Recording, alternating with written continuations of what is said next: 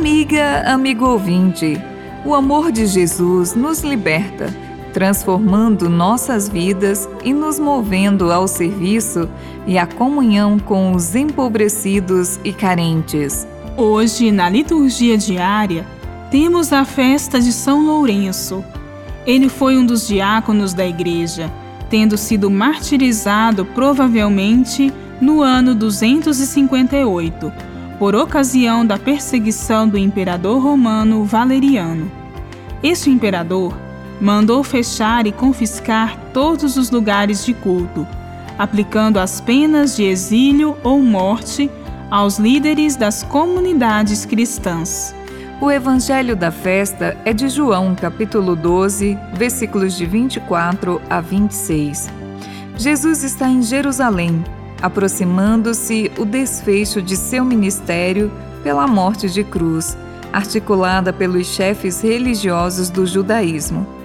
Dirigindo-se à multidão, Jesus revela que sua missão não é triunfalista, mas sim do dom de si, sem medo da morte libertando a todos, a fim de que conheçam o Deus verdadeiro.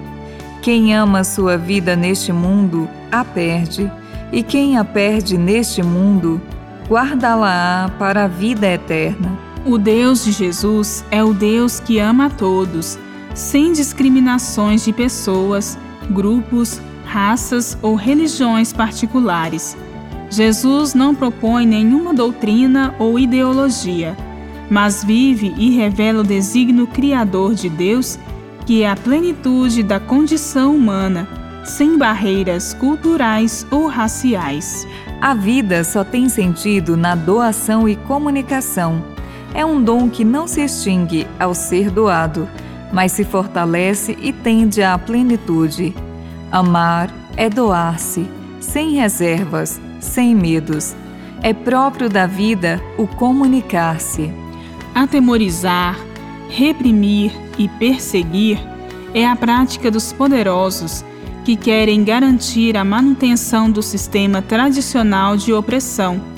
Isto inibe as iniciativas de mudança. Quem não teme a própria morte desarma este esquema.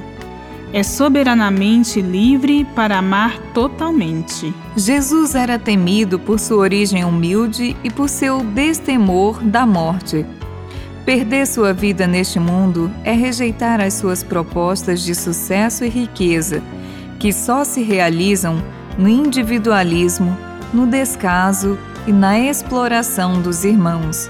Guardamos nossa vida para a vida eterna, na fidelidade à nossa vocação para o serviço aos mais carentes e necessitados, a fim de que seja realizada a vontade do Pai, que é que todos tenham vida e a tenham em abundância. Estar com Jesus é segui-lo em sua prática amorosa e libertadora. Por esta adesão concreta à comunhão com o próximo, é a comunhão com Jesus e com o Pai, na plenitude do amor. Bíblia, Deus com a gente. Produção de Paulinas Rádio. Texto de Irmã Solange Silva. Apresentação: Irmã Solange Silva e Irmã Bárbara Santana.